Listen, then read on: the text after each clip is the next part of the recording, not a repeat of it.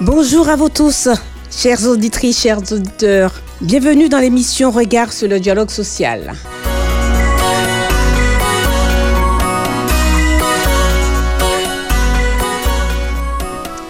Chers auditeurs, je vous rappelle au demeurant notre motivation qui est de démystifier les différents atouts du dialogue social, d'un bon dialogue social, producteur de droits sociaux, économiques et environnementaux.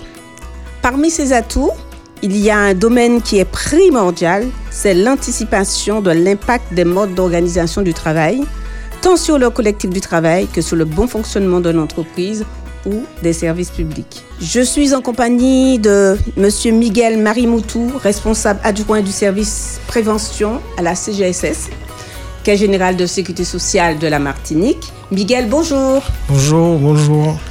Et merci d'accepter de se prêter une nouvelle fois à cet exercice d'information pour les auditeurs d'Espérance FM.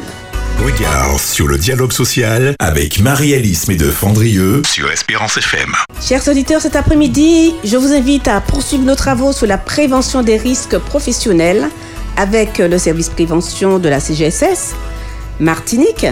Je vous propose donc d'approfondir un thème que nous avions évoqué sans nous y attarder, mais qui est important. Il s'agit de la maladie professionnelle dans le secteur privé et dans le secteur public.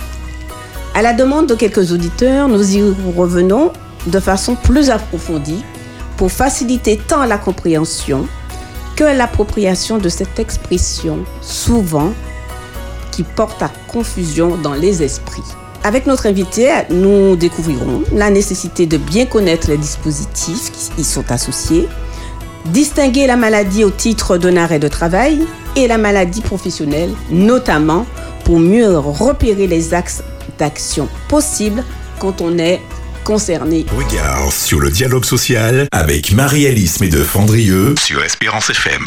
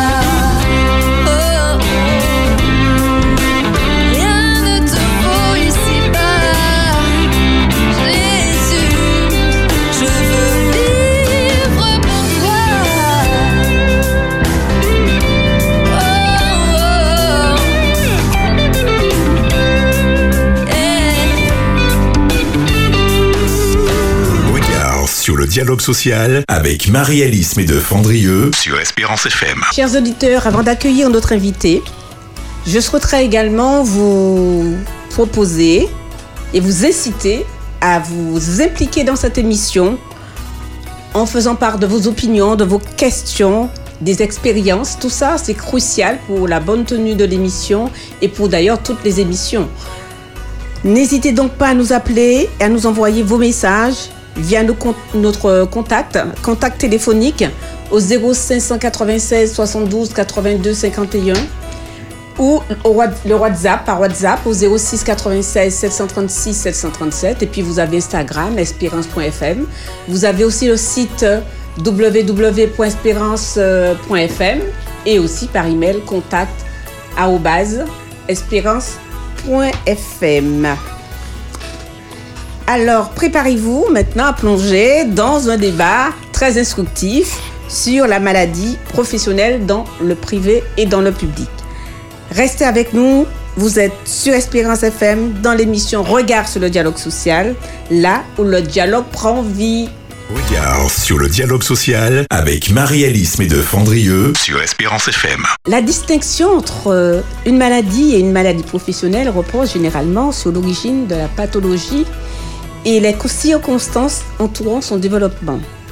La distinction entre la maladie et la maladie professionnelle peut parfois être complexe et la reconnaissance officielle dépend souvent des réglementations spécifiques alors euh, pour chaque pays. Mais là, nous sommes en France, nous y restons et donc nous euh, allons, avec l'aide de notre interlocuteur, faire la différence, différencier ces deux types de maladies. Alors, Miguel, bonjour. Bonjour Marie-Alice. Alors, rappelle euh, qui est Miguel Marie Moutoussami Marie Mouton, du moins, je dis Marie Mouton, excusez-moi, le Sami n'est pas dedans. C'est la même famille.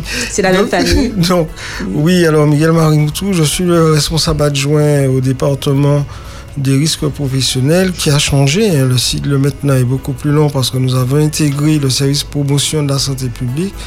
Donc, c'est le département prévention, risques professionnels et promotion de la santé publique. C'est très important. Très important, oui, parce que, en fait, euh, on voit souvent qu'il y a un impact de la santé publique sur eh ben, euh, la santé des salariés aussi, et notamment à cette période de pandémie de grippe où on commence à constater un certain nombre d'absences liées à cette grippe qui n'est pas une grippe professionnelle, mais qui est une grippe euh, liée à une pandémie extérieure aux entreprises.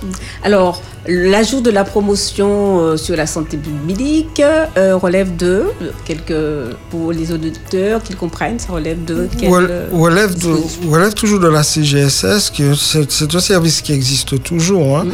Mais le fait d'avoir y ajouté la promotion... Euh, promotion de la santé, c'est-à-dire que notre collègue Louis Marignan, qui s'occupe de ce service, eh ben, a toujours œuvré dans les écoles euh, dans, dans les hôpitaux, etc., pour promotionner justement la prévention de la santé publique. C'est-à-dire que ce soit pour la santé mentale, euh, euh, la prévention de la santé mentale, la prévention tout ce qui, est action sur la dentition, etc. etc.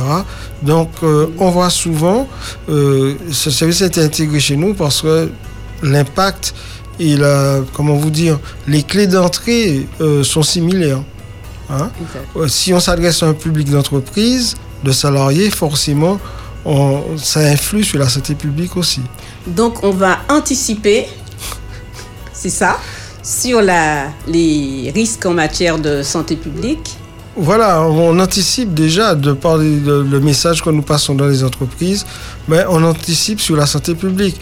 Et souvent, euh, des entreprises euh, ont déjà commencé, hein, des entreprises ont déjà innové, ne serait-ce que sur les thématiques euh, de, l'hygiène alimentaire, hein, sur des thématiques euh, liées au, cancer, hein, avant le cancer professionnel, mais liées au cancer, au diabète, etc. Des entreprises ont anticipé parce qu'elles ont compris que ben, un salarié qui se porte bien, qui s'occupe de sa santé, c'est un salarié qui est aussi au travail c'est l'enjeu de notre émission, c'est justement de parler des problèmes de maladie au travail et la prise en charge par euh, non seulement les services de la sécurité sociale, mais aussi par les entreprises et par les acteurs même de l'entreprise. Donc, alors, pouvez-vous nous donner une définition générale de la maladie professionnelle et expliquer en quoi elle diffère des autres types de maladies? Alors, pour qu'une maladie soit reconnue comme étant une maladie professionnelle, il faut bien sûr qu'elle résulte de, les conditions dans lesquelles le salarié exerce son activité professionnelle et euh, que le risque soit matérialisé, que ce soit un risque physique, chimique, psychique, maintenant psychique hein, ou biologique. Donc à ce moment-là, une fois que cette corrélation-là est faite, on, va, vérifier s'il existe un tableau de maladie professionnelle, c'est-à-dire si l'affection du salarié eh ben, est en corrélation avec son, son secteur, sa filière, son métier. Hein, et derrière, vous avez un troisième critère qui est le délai de prise en charge. C'est-à-dire que euh, pour que ce soit pris en compte, il faut que la date de constatation de la maladie hein, euh, n'excède pas hein, un délai après la cessation du risque. Je prends un exemple très simple. Vous avez une maladie professionnelle qui, est liée aux poussières de bois ou à l'amiante. Mais en l'occurrence, pour les poussières de bois, vous avez un délai de prise en charge de 30 ans. Si, après avoir laissé son poste ou avoir, après avoir cessé son activité, donc 28 ans après, le salarié peut être pris en charge. Si on constate sa maladie 35 ans après, il, ne sera pas pris en charge. Donc le délai de prise en charge va des fois jusqu'à 30 ans, mais des fois va de 1 à 2 jours. Hein. Donc ce délai de prise en charge est important. Donc une fois qu'on a constaté qu'il existe un tableau, la maladie est désignée dans un tableau, le, délai de prise en charge est correct et que l'activité du salarié est prise en charge dans ce tableau, donc forcément la maladie sera reconnue. Alors, juste une petite question euh, pour la compréhension des auditeurs. Si je prends un cas d'école, pour moi par exemple, si je suis malade, euh, j'ai une maladie due à mon travail, euh, soit par rapport à la posture, au siège, par rapport au, aux charges. Et ça date déjà depuis 3-4 ans. Et que je décide aujourd'hui, je constate vraiment qu'aujourd'hui je n'en peux plus et que c'est vraiment lié à mon travail. Est-ce que je peux tout de même faire euh, intervenir pour faire reconnaître euh, ma pathologie comme étant une maladie professionnelle Oui, alors la démarche est la suivante. Et c'est là qu'on constate qu'il y a un souci. contrairement à l'accident du travail, c'est le salarié qui va faire sa déclaration de maladie professionnelle. Mhm. C'est-à-dire que l'employeur a l'obligation de déclarer les accidents du travail. Qu'il soit d'accord ou pas, il a l'obligation de déclarer l'accident du travail. Par contre, pour la maladie professionnelle, c'est le salarié qui fait sa déclaration. Ça, c'est très important. Oui, c'est le salarié qui fait sa déclaration de maladie professionnelle. Mais comment il peut faire une corrélation, le pauvre, entre sa pathologie et son activité professionnelle? Souvent, le médecin de ville a un rôle primordial à jouer. C'est-à-dire le médecin traitant de la personne. Le médecin traitant. C'est le médecin traitant. Et puis bien sûr, il y a le médecin du travail, mais avant tout, c'est le médecin traitant qui va effectivement faire cette, corrélation et il va se dire, mais, quelle activité vous faites et en fonction de l'activité, va vérifier s'il y a un tableau qui correspond éventuellement à la pathologie du salarié et de ces deux-là qu'on va commencer les investigations. À ce moment-là, le médecin traitant donne, fait un constat, un certificat médical initial. Et avec ce certificat médical initial, le salarié remplit un CFA qu'on trouve sur Internet, une déclaration de maladie professionnelle, et fait la déclaration auprès des services de la CGSS. Alors, dans la pratique, des gens n'osent pas parce que il semblerait que les gens aient peur ou que des médecins aussi refusent. Que faire dans ce cas quand un salarié se trouve face à cette difficulté Parce qu'il y a des gens qui n'ont pas fait euh, connaître, reconnaître leur maladie professionnelle, le lien avec le travail, parce que bon, les médecins sont réticents ou ont peur. Euh, qu'est-ce qu'on peut dire de ça? Ben, euh, Je n'ai pas, je n'ai pas de cas d'école où le médecin, le médecin traitant refuse. C'est pas comme les congés, etc. Ben. C'est-à-dire que euh, s'il refuse, c'est qu'il voit que bon ben euh, quelqu'un qui a un cancer des poumons alors qu'il travaille, qu'il fume et qu'il le travaille, il n'est pas exposé à un risque d'affection biologique, hein. chimique, etc. Ben euh, bien sûr, le médecin traitant ne va pas euh, faire un certificat médical initial disant que c'est une maladie professionnelle. Hein, donc il faut, il faut que ce soit, en plus c'est lui qui remplit, hein, qui dit si c'est corrélation pas. Donc euh, il faut que l'activité du salarié soit vraiment, vraiment, euh, comment vous dire, euh, prévue dans le table, les, les centaines de tableaux qui existent soient, soient prévues. Mais il y a, au-delà de ça, vous avez des maladies à caractère professionnel. C'est-à-dire qu'il n'existe pas de tableau euh, où le métier du salarié ne figure pas dans un des tableaux. Donc là, à ce moment-là, le salarié peut quand même faire sa déclaration de maladie professionnelle et à ce moment-là, son, dossier, en fait, sera évalué par des médecins experts, notamment le, le C2RMP, hein, c'est la Commission de reconnaissance des maladies professionnelles, avec les médecins conseils. Et effectivement, on pourra peut-être prendre en charge eh ben, le caractère professionnel. Il y a un cas qu'on trouve souvent, euh, ce sont les lésions psychiques. Les lésions psychiques, dans la définition que j'ai donnée tout à l'heure, les lésions psychiques, effectivement, peuvent être, hein, à l'origine, peuvent être à caractère professionnel. Est-ce qu'on peut donner des exemples? Ben, le burn-out, euh, Le burn-out. le burn-out, euh, ben, les souffrance au séquelles, les séquelles, Les les, les séquelles. Oui, les oui. séquelles. Parce que euh, sous, ce, sous ce vocable, eh ben, on peut éventuellement, on peut aussi mettre euh, différentes pathologies. Donc il y a des critères qui sont bien définis pour les lésions psychiques. Il faut qu'elles soient constatées par un médecin, évaluées et en fonction du taux d'handicap de ce salarié, parce qu'il faut que le taux d'handicap soit, soit supérieur à un certain pourcentage pour que les lésions, pour que ce soit analysé.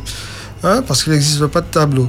Et vous avez de plus en plus de lésions psychiques qui sont reconnues à caractère professionnel.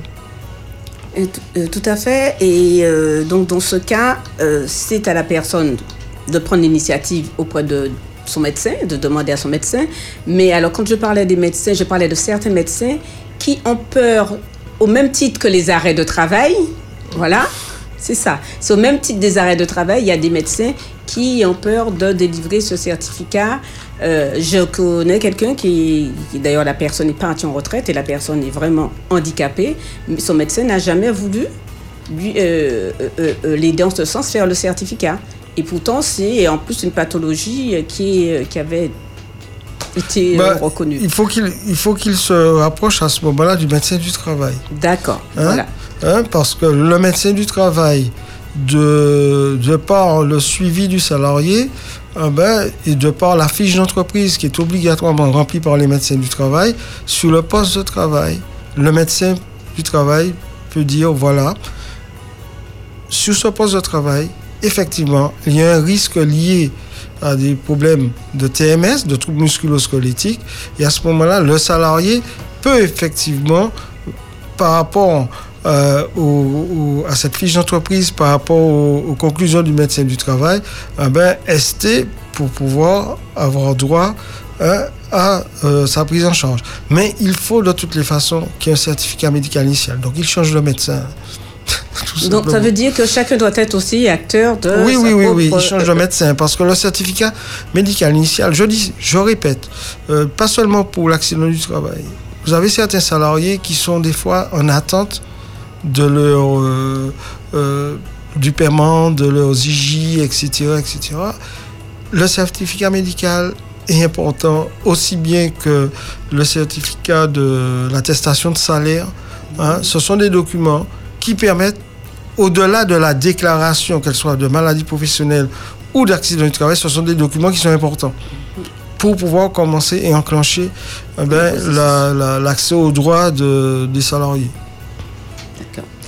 Euh, merci pour tout ça. Alors, comment la maladie professionnelle peut-elle affecter la vie quotidienne des travailleurs dans le secteur privé et public et dans Alors, les services publics? Ben, que ce soit dans le service public ou dans le privé, eh ben, quand on a une maladie professionnelle, euh, on a de toutes les façons, si, si on est guéri sans séquelles, j'ai envie de dire qu'il n'y a pas de problème. Mais si euh, on n'est pas guéri, donc on est consolidé, donc la, la maladie a créé une certaine incapacité permanente, inférieure à 10% ou supérieure à 10%, euh, ça si on a le temps, je pourrais vous expliquer, mais l'incapacité permanente crée de toutes les façons une diminution des capacités physiques du salarié. Donc forcément, que ce soit un salarié de droit public ou de droit privé, euh, il, y a une, il y a un impact sur, euh, je dirais, euh, la vie sociale du salarié. Euh, concernant la maladie non, non professionnelle, il faut dire effectivement que la prise en charge n'est pas la même. Un salarié qui est, qui est en arrêt pour maladie ou pour simplement pour une pathologie, pathologie grave qui n'est pas d'ordre professionnel, ben, la couverture n'est pas la même. Il faut savoir qu'un salarié qui a une maladie professionnelle, il a droit à une rente, il a droit à des IJ qui sont complètement différents que les IJ maladies. Oui, c'est Hein? ça qu'il faudrait peut-être expliquer hein, aux gens parce que les gens ont peur de faire reconnaître leur maladie professionnelle, de crainte euh, d'en pâtir quand ils prendront leur retraite ou bien de voir leur euh, rémunération euh, parce qu'ils ont des gens des engagements et de constater que du jour au lendemain, ils se retrouvent avec 50% euh, euh, de, de rémunération, qui sont dans une situation difficile. Donc les gens peinent à faire cette démarche parce que derrière, ils ne savent pas comment gérer euh, cette... euh, Ah ouais, là, c'est tout le problème, c'est tout le problème de l'aptitude professionnelle. Alors là, on entre sur un autre champ. On entre sur un autre champ. Il faut savoir que quelqu'un qui, que ce soit pour des affections euh, liées au travail ou pas, ces personnes sont plus ou moins en arrêt long. hein. Donc, ce qui se passe, c'est que cette- ces personnes peuvent arriver en, en désinsertion professionnelle. Oui. Donc c'est pourquoi au niveau de la cellule de coordination régionale, on essaye d'analyser les cas, les cas pour les salariés qui ont des arrêts de maladie de plus de 30 jours, hein, eh ben, de voir comment réinsérer ces personnes pour prévenir le retour à l'emploi. Donc que ce soit en maladie, que ce soit en, maladie professionnelle, ces personnes, de toutes les façons, du fait de leurs arrêts, ben, seront détectées. Et si ces personnes veulent bien, il y a un accompagnement par cette cellule régionale pour, en fonction de leur pathologie, de voir ben, soit les retirer de leur poste de travail, soit essayer de leur donner une reconversion professionnelle.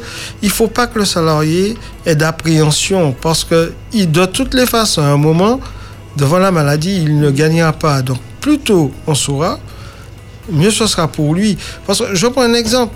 Le salarié souffre du dos. Euh, C'est un jardinier, il fait des espaces verts. Le salarié, effectivement, pour ne pas perdre son emploi, il va cacher. Sauf que à un moment, il s'arrête, il s'arrête, et s'il s'arrête pour maladie, pour des raisons simplement euh, liées à la maladie, il ne sera pas pris en charge de la même manière que pour, euh, que pour euh, une maladie professionnelle ou un accident du travail professionnel. Donc, il faut que les salariés, dès lors qu'ils se sentent, qu'ils se sentent, comment dire, qu'ils ont une affection, qu'ils vérifient avec le médecin du travail, parce qu'il faut savoir que tout salarié peut aller voir le médecin du travail à n'importe quel moment, à sa propre initiative, sans que, le- sans que l'employeur ne le soit au courant. C'est son droit.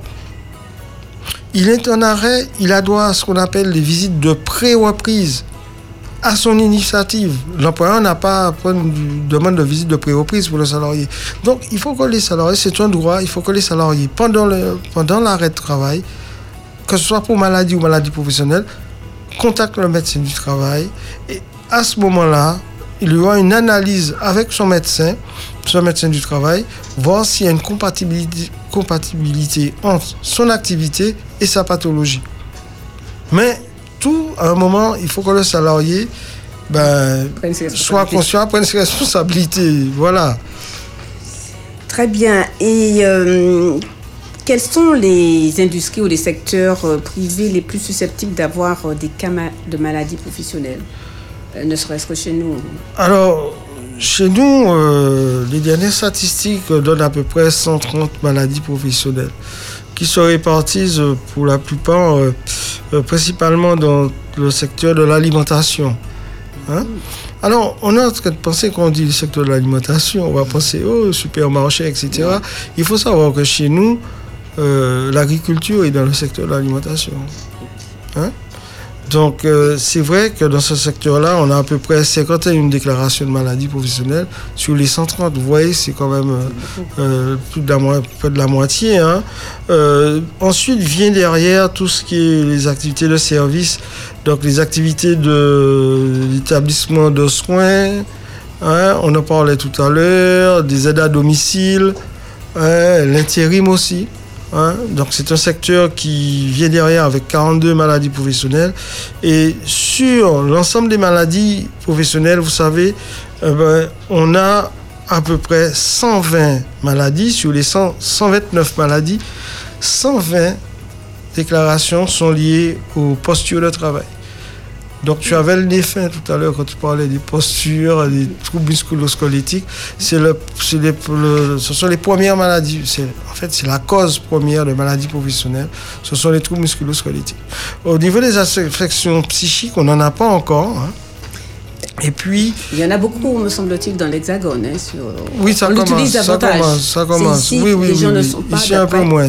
D'après, les moins. retours que j'ai, Mhm. donc ici, les gens ont du mal, d'après les retours que j'ai, les gens ont du mal à, à, faire le pas quand ils ont une affection psychique euh, dans notre département, alors qu'ailleurs, euh, bon, c'est beaucoup plus surtout avec le contexte euh, économique et social très mouvant et beaucoup de, de, de, pression, paraît-il, dans les entreprises.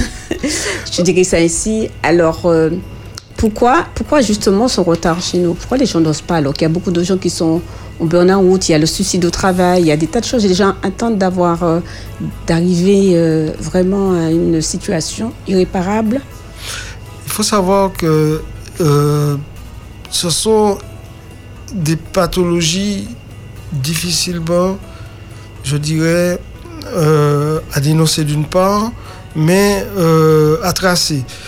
Il faut qu'il y ait une prise de médicaments. Il faut des, psycho- des. Il faut prouver hein, par un psychiatre, par l'ordonnance du psychiatre, qu'on prend des psychotropes, que l'affection soit évaluée, soit évaluée. À ce moment-là, hein, on pourra dire si c'est en lien avec le travail. Et il faut prouver aussi que ce soit le- en lien avec le travail. C'est compliqué. Mais il n'y a pas d'expertise dans ce cas euh, L'expertise, il y a une enquête qui est faite par, la, voilà. par la CGSS. Si, il y a une et enquête qui qui est faite. déclenche l'enquête Ben, dès lors que le salarié a fait la déclaration de maladie professionnelle ou à caractère professionnel, son médecin traitant, son psychiatre remplit le certificat médical initial, forcément, euh, on va faire des investigations.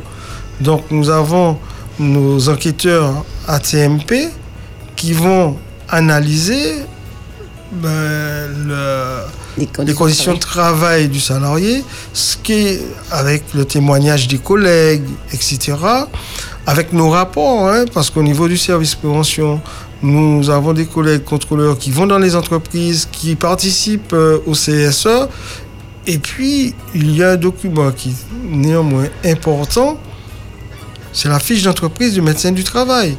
Si le médecin du travail décèle que le salarié est en fait euh, soumis à des risques psychosociaux, ce qu'on appelle les RPS, forcément, ça abonde dans le dossier du salarié.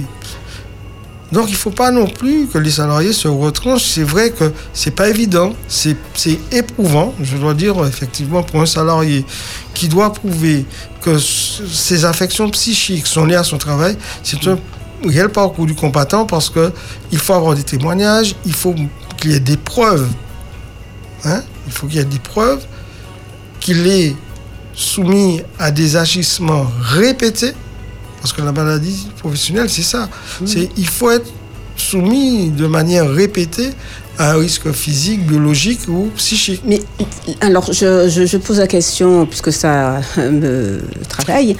Euh, Les gens font souvent parle souvent de harcèlement au travail, alors que souvent, je pense que entre le harcèlement, la souffrance au travail et le burn-out et tout ça, il y a toute une confusion euh, qui amène donc les gens à faire davantage, à mettre l'accent davantage sur le harcèlement plutôt que sur une situation professionnelle euh, qui euh, les pousse à un burn-out ou à, comment dirais-je, à une dépression.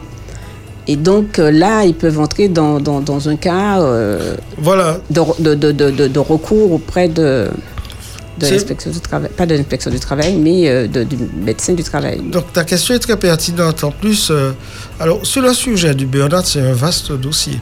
Donc il faut que, les personnes qui nous écoutent fassent la distinction. Le burn-out n'est que la conséquence, l'effet d'une situation en lien ou pas avec le travail. Hein? Le stress, le stress n'est pas. On ne peut pas dire que le stress n'est pas bon. Il y a du stress positif. Hein? Il y a du stress positif. Euh, le stress positif, c'est l'émulation, euh, c'est la fin de l'année, on doit atteindre un certain chiffre d'affaires, on, sera, on aura un bonus euh, salarial par rapport au chiffre d'affaires qu'on aura fait. C'est un moment de stress, mais de stress, on est dans une équipe. Je, je, je, je prends l'exemple sur un match, une finale de, de, foot ou de basket, tout le monde est stressé, mais stressé pour pouvoir gagner. Pour atteindre les objectifs. Voilà, pour gagner. Donc, mais un match de foot, un match de basket, si vous le faites tous les jours, hein, dans les mêmes conditions où il faut atteindre un objectif donné, ce n'est pas possible. À ce moment-là, on va décompenser, ce sera le burn-out. Donc, il y a une différence à faire entre l'accident du travail lié à des lésions psychiques et la maladie professionnelle. L'accident du travail, c'est vous avez une dispute, c'est spontané, c'est brusquement au travail, votre supérieur hiérarchique ou votre collègues, hein, parce qu'on parle souvent de, de, de d'exposition euh, au harcèlement de manière euh, descendante, mais aussi de manière aussi transversale. Mais oui, et c'est important de, faire cette, oui, voilà, voilà, Voilà, voilà, euh, vous avez le manager aussi qui est stressé, qui est mis en burn-out par ses propres collaborateurs. Donc, ça n'a pas de visage, en fait, le burn-out. Voilà, voilà. Donc, ce n'est qu'un effet et il faut analyser la situation. Il faut analyser la situation et surtout, il faut que les salariés fassent la distinction entre l'accident du travail lié à un problème de violence interne au travail et, si vous voulez, la maladie professionnelle pour des lésions psychiques qui sont, je dirais, chroniques. C'est-à-dire des effets répétés. Voilà, c'est des effets répétés qui vont euh, amener à la décompensation et au burn-out du salarié. Et il faut faire cette différence. Il y a, y, y a, un invité euh, sur ce plateau qui disait que le fait que l'on vous envoie des mails à n'importe quelle heure de la nuit, euh, euh, constamment le week-end, et qu'on vous demande dans un temps record d'agir, et que vous avez cette pression professionnelle, donc ça aboutit souvent à, des, à un burn-out, un burn-out et tout ça. Et donc tout ça, ce sont des éléments qui sont consécutifs de faits euh, répétés. Oui, et, mais si. Et qui doivent être appréciés par le médecin du travail. Oui, mais si, effectivement. Mais et le médecin aussi. Il y a une obligation pour l'entreprise d'évaluer les risques professionnels. Il faut savoir que les risques liés aux facteurs de risque psychosociaux, hein, ce sont des risques professionnels. Donc, il faut que l'employeur analyse. Un manager qui envoie des mails le week-end aux salariés, il oblige au salarié d'ouvrir ses mails. Hein? Bien sûr. Il oblige vous aimer. Par contre, s'il y a une consigne implicite dans l'entreprise qui demande à ce que on lise les mails, là, on est hors champ du code du travail. Ça, c'est bien. Donc, euh, on est pénalement responsable en tant qu'entreprise de demander aux collaborateurs de lire les mails pendant le week-end. Donc, il faut que tout ça soit cadré, il faut qu'il y ait une analyse. Et par contre, quelque chose de très important, je demande aux auditeurs qui sont dans le cas, Hein, vous avez tous dans les entreprises un contrôleur de sécurité en charge de votre secteur d'activité. N'hésitez pas à nous contacter hein, au service prévention de manière à ce qu'on puisse vous donner des solutions par rapport à votre situation de travail. Donc un contrôleur de sécurité de la Caisse générale de sécurité sociale qui est euh, prévu, enfin affecté par secteur. Par secteur, oui, par secteur. Ils font appel à nous et en fonction de la discrétion voulue ou non voulue du salarié, de la stratégie, parce que si on a autant pour le chef d'entreprise, on bâtit des stratégies, autant pour le salarié qui est dans une situation particulière, on peut bâtir des stratégies en toute confidentialité de manière à l'extraire du risque, parce que nous sommes un service prévention avant tout. Hein. Oui, c'est ce que j'allais préciser, vous avez lu dans ma pensée, c'est un service qui vise simplement à anticiper sur les risques à prévenir les risques, mais aussi à accompagner quand il y a un risque. Bien sûr. Voilà, donc qu'on ne fasse pas d'amalgame sur euh, le rôle et la mission. Euh. Voilà, voilà, voilà. Oui, parce que autant nous avons une mission de conseil, nous avons une mission coercitive. Mm-hmm. Une entreprise qui expose ses salariés à des situations de, harcèlement ou à des situations pour lesquelles les salariés peuvent effectivement, pour le sujet qui nous intéresse, exposer les salariés à un risque de maladie professionnelle ou un risque d'accident du travail, nous avons des moyens coercitifs pour effectivement pour faire cesser le risque. Voilà. Et donc, c'est dans l'intérêt à la fois des acteurs que de l'entreprise, de tout le monde, que les choses se passent dans de meilleures conditions et que le bien-être au travail soit au cœur des, des priorités de chacun dans l'intérêt de la bonne marche de l'entreprise. Donc alors, quels sont donc les droits et les protections dont bénéficient des travailleurs? On a vu déjà dans le secteur privé en cas de maladie. Euh, on a vu aussi euh, qu'ils pouvaient partager, bon, on a partagé quelques, on a vu quelques exemples euh, sur la santé et la sécurité des travailleurs, mais dans le secteur public, je souhaiterais qu'on s'y arrête un peu. Oui. Hein. et donc, en quoi la nature du travail dans les services publics peut-elle contribuer à l'émergence de maladies professionnelles ben, Quand on, effectivement, nous n'avons pas, au niveau des statistiques, le secteur public, euh, les statistiques que je vous ai données ne, sont pas, puisque le secteur public n'entre pas dans notre champ de compétences, sauf que le secteur public, il ne faut pas l'oublier, euh, possède beaucoup de salariés qui relèvent du secteur privé. Hein? on peut même dire, euh, des fois, c'est du 40%, 30%. Hein, les contractuels. Euh, voilà, les contractuels, les contractuels. Donc, on relève du secteur privé. Il n'empêche que les tableaux de maladie professionnelle s'adressent à l'ensemble des salariés. Hein? Les tableaux de maladie professionnelle, euh, si on a un problème de trouble musculo-squelettique lié aux postures de travail ou charge lourde de la fonction publique, le tableau de la sécurité sociale s'applique de fait hein, euh, pour le salarié du secteur public. Donc, sur ce plan-là, au niveau de la réglementation euh, et de la clé d'entrée pour qu'une maladie soit déclarée comme étant maladie professionnelle, c'est la même clé d'entrée. Par contre, ce qui différencie, ce sont les procédures internes. Et en fonction du type d'entreprise, que ce soit dans les collectivités, que ce soit dans l'éducation nationale, les, processus euh, sont différents. Mais il y a toujours une médecine de, je dirais, de veille, un médecin du travail, un organisme qui va vérifier que la pathologie du salarié ou qu'il est vraiment exposé à cette pathologie, c'est toujours le médecin traitant de la victime qui va faire ce que j'appelle la CMI. Maintenant, le traitement est autrement, mais c'est plus un traitement administratif différent. Mais on arrive toujours, on arrive toujours à la même, euh, je dirais, à la même issue. Le salarié, effectivement, va bénéficier d'une rente, éventuellement en fonction du pourcentage d'handicap qu'il aura, hein, ou d'une rémunération qui peut en fonction, si on prend le régime minier et tout ça, qui est complètement différent sur certains régimes, qui sont plus avantageux. Mais dans, je dirais, dans la philosophie même, la prévention est la même, la constatation par rapport au tableau de maladie professionnelle est la même. Ça voudrait dire qu'un agent de la fonction publique qui, a qui est concerné par une pathologie euh, liée à son activité professionnelle peut euh, voir son médecin traitant, demander qu'il établisse ce certificat, qu'il reconnaisse, euh, reconnaisse. reconnaisse déjà la maladie, qu'il établisse ce certificat. et qu'on vérifie qu'il y a un tableau qui existe. Et qu'on vérifie voilà, qu'il y a un tableau qui existe. Et même quand ça même quand ça n'apparaît pas, la pathologie en question constatée n'apparaît pas dans le, dans, dans le tableau, il, faut, prouver que ça. Alors ça peut être prouvé soit par des arrêts consécutifs. Euh, non, pour, pour la maladie professionnelle, il faut que ce soit prouvé par rapport au tableau.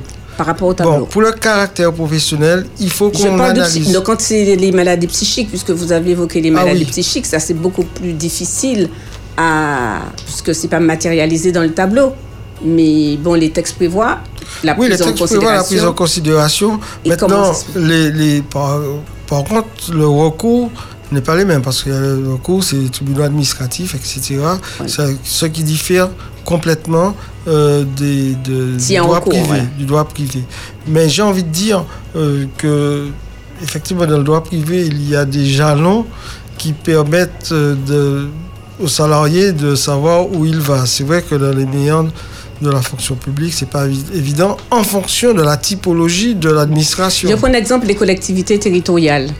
Euh, quand ils ont donc des salariés euh, contractuels de droit privé, Mhm. est-ce que c'est. Qu'est-ce qui s'applique pour eux?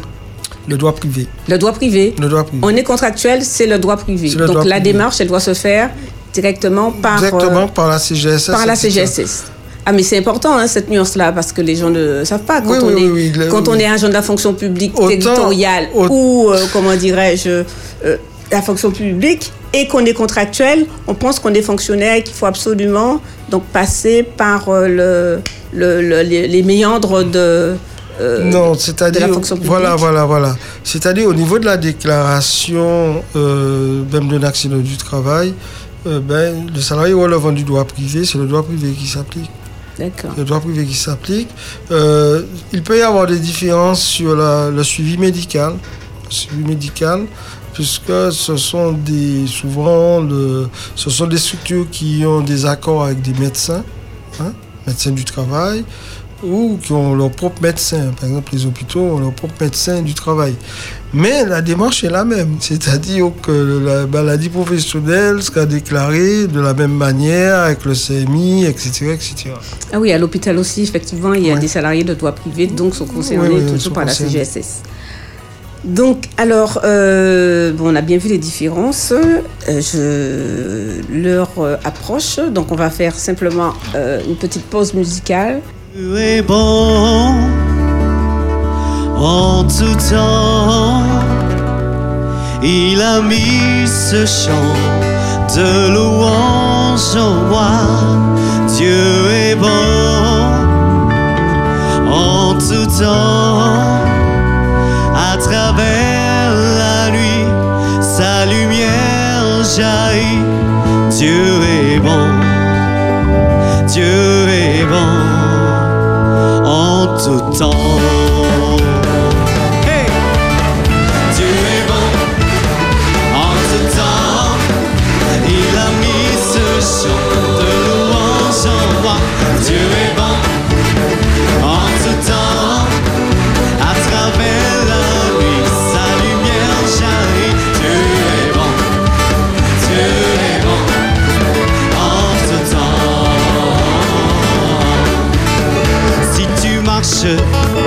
Dans les ténèbres et l'ombre t'envahit, ne crains pas, il te guide et il te protégera.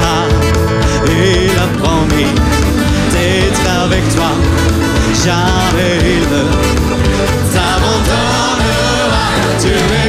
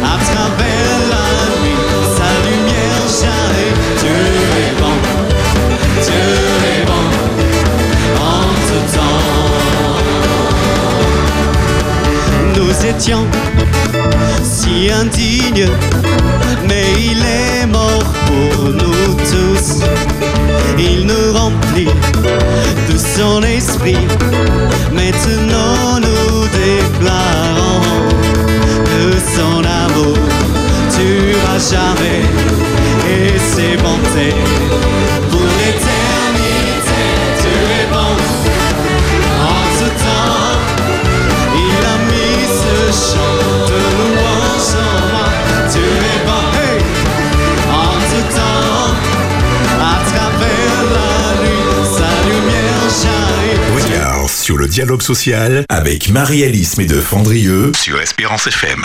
Nous revoilà sur le plateau à discuter de la maladie professionnelle dans le privé, dans le public, avec notre invité Miguel Marimoutou, préventeur à la Caisse générale, euh, responsable de- du service prévention et de la promotion de la santé à la Caisse générale de sécurité sociale. Je profite de l'occasion pour vous rappeler que vous pouvez nous appeler au 0596 728 251 ou par WhatsApp, envoyez vos messages au 0696 736 737. Nous poursuivons avec notre invité sur la prévention et la sensibilisation. Alors, euh, Miguel, pouvez-vous nous dire quelles sont les stratégies les plus efficaces pour sensibiliser les travailleurs au risque de maladies professionnelles? Oui, alors nous avons différentes, euh, nous avons différentes actions que nous menons hein, euh, pour, pour justement euh, limiter l'exposition des salariés. Juste précision par rapport au questionnement de tout à l'heure, par rapport aux maladies psychiques. Pourquoi il y a trop peu de maladies? J'ai effectivement vérifié un chiffre que j'avais, je disais 30%, mais pour qu'une maladie soit reconnue à caractère professionnel, s'il n'existe pas, la maladie n'est pas dans un tableau comme pour les risques euh, psychiques, il faut quand même un handicap de 25% constaté. Donc 25% c'est beaucoup. Hein, c'est beaucoup. Et c'est pourquoi euh, à 25% handicap, c'est quelqu'un qui, qui vraiment euh, sous médicaments et qui a un handicap lourd. Et c'est pourquoi euh, c'est pas évident que ce soit reconnu. Et la plupart du temps, ce sont pas des maladies professionnelles, mais ce sont des accidents du travail. Voilà. Alors pour revenir à la question, donc il y a ce que nous faisons hein, pour tous les risques, euh, donc dans les interventions des entreprises, la formation des salariés. La formation des salariés, des chefs d'entreprise, des dirigeants, hein, leur donnant leurs obligations hein, par, rapport au, au risque pénal hein, et civil euh, de- lié à l'exposition de ces salariés à, des risques, que ce soit des risques physiques, biologiques, à des risques tout court. Donc l'obligation d'évaluation de l'employeur qui est pénalement responsable si jamais il ne met pas en place des actions de prévention. Par rapport aux institutions représentatives du personnel, que ce soit pour le, le droit privé, parce que vous avez les F3SCT, ce sont les, les- les anciens CHSCT qu'on trouvait dans la fonction publique, vous avez les CSE. Qui avait plus de pouvoir à l'époque. hein Oui, qui- mais qui ont quand même un pouvoir, qui ont quand même un pouvoir à partir du moment que les conventions de départ votées soient bien établies. Mais ça, c'est un Voilà. autre débat. hein, c'est un autre débat. Euh, c'est vrai qu'on là, on commence à avoir de- maintenant de, nouvelles élections. Je pense qu'ils sont aguerris et je pense que euh, les choses se font autrement dans un deuxième temps, puisque c'était un coup pour hier. Donc, je pense que là. Tant mieux pour les va. travailleurs qui sont concernés, pour l'entreprise également. les- les organisations syndicales entre elles vont comprendre que bon, elles ont tout à, euh, tout à fait euh, intérêt à jouer de concert entre, entre elles.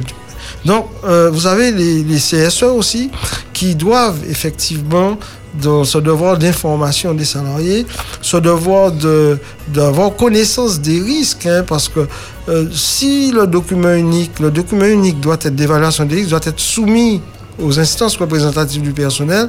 Et si un membre du per- euh, membre- un représentant du personnel constate qu'il y a des risques psychiques dans l'entreprise et il ne c'est pas prévu de- au sein du document unique, il faut qu'il le signale. Euh, le rapport du médecin du travail est soumis aux À qui le institutions signal il le signale soit à l'inspection du travail, soit à nous, soit au médecin du travail, soit aux salariés, soit au, chef d'entreprise, parce que ce sont Merci. eux les acteurs. Donc, il signale que ce risque-là n'est pas dans le document unique, par exemple, ou n'est pas évalué dans l'entreprise, alors que là, ce sont, je dirais, les garde-fous par rapport à ça. Parce que des fois, l'employeur aussi n'est pas au courant. Hein, l'employeur, même s'il est, euh, il est responsable des conditions dans lesquelles exercent leur activité professionnelle ses salariés, il n'est des fois pas au courant que le risque existe. Donc, les institutions représentatives du personnel ont leur rôle à jouer. Doivent jouer leur rôle. Ah oui, complètement. C'est pourquoi nous avons au niveau du service prévention une, un catalogue de formation hein, en ligne, d'ici la fin de la semaine qui sera mis en ligne, qui permet aux instances représentatives du personnel, aux salariés, aux dirigeants, ben, de venir et d'appréhender les risques professionnels. Ce sont des formations qui sont gratuites. Donc, un doigt qui ne se prend pas, c'est un doigt qui se perd. Voilà. Donc, tous ceux qui sont concernés, employeurs comme euh, salarié ou euh, représentant du personnel, eh bien, n'oubliez pas d'aller sur le site de la, de la prévention- DRP, de la du, DRP. de la direction du département des risques professionnels à la rubrique formation où vous aurez accès à notre catalogue de formation et toutes les formations sont gratuites. Maintenant, euh, si le risque existe, on avait parlé la dernière fois du, du compte professionnel de prévention. Ben, effectivement, le salarié, on peut, par rapport au compte professionnel de prévention, extraire le salarié de, sa, de cette, euh, du risque hein, en, essayant de l'orienter professionnellement sur d'autres tâches, etc. Il y a aussi le fonds d'investissement de, la prévention de l'usure professionnelle parce que c'est vrai qu'on a parlé d'ITMS. Je vous ai dit, c'est 120 sur, 100 sur 129 maladies. 120 sont liées aux troubles musculo-squelettiques. Il faut savoir que les employeurs ont un droit, droit à être aidés financièrement pour pallier aux risques liés aux manutentions manuelles au sein de leurs établissements. Donc, nous sommes là aussi pour accompagner techniquement et financièrement les entreprises. Et comment les entreprises font pour euh, bénéficier de cet accompagnement, de cette aide? Donc, ils peuvent prendre Dernière directement contact. Ils peuvent prendre directement contact avec nous, hein, ou nous envoyer un mail à prévention 972-cgss-martinique.fr, soit de passer par le biais euh, de Radio Expérience, n'est-ce pas? Hein, qui vous allez leur donner nos coordonnées, les mails, et nous sommes. Il n'y a pas de numéro en 0800 chez nous, ce sont des numéros directs hein, pour pouvoir justement ben, prétendre, prétendre à ces aides-là. Ils peuvent aller aussi sur le site de- de- du département où la procédure leur est expliquée hein, et ils peuvent voir le panel d'aides financières qu'on- que nous avons à leur disposition de manière à éviter les actions du travail et en l'occurrence pour le sujet d'aujourd'hui, d'exposer les salariés à des risques de maladies professionnelles. Alors, euh, notre émission arrive à son terme. Euh, la distinction et la compréhension de ces deux types de maladies était important de savoir, il est important de, de détecter, hein, de faire la différence.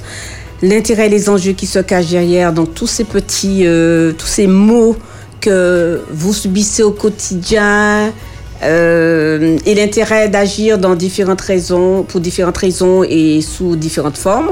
Nous l'avons vu donc à la fois à travers euh, la maladie et la maladie professionnelle, les accidents du travail et la maladie professionnelle, mais aussi tous les mé- le mécanisme et les différentes formes d'intervention dans le privé et dans le public. Alors, juste une dernière question que je n'ai quand même pas posée, mais est-ce que dans ce cas, vous intervenez également, vous pouvez intervenir dans la fonction publique pour les contractuels à la demande de- de- d'un salarié? Oui, nous intervenons. D'ailleurs, nous sommes, euh, je suis impliqué puisque je, D'accord. Ma- ma- en fait, mon portefeuille, ce sont les administrations euh, hospitalières et autres. D'accord. Donc, effectivement, au même titre que les entreprises privées, nous y intervenons. D'accord. Je vous remercie grandement. euh, je, remercie grandement euh, Miguel euh, Marimoutou. Euh, revenez quand vous voulez ici. C'est la radio de la connaissance et du savoir. Je vous remercie également, vous auditeurs, pour toute votre attention, pour votre écoute et surtout, je vous invite à une prochaine émission dans 15 jours. Dieu voulant. Merci. Nous sommes euh, bien dans l'émission Regard sur le dialogue social. Regard sur le dialogue social avec Marie-Alice Médefendrieux, un mardi sur deux de 14h à 15h Et on peut encore retrouver la convention collective. sur Espérance FM.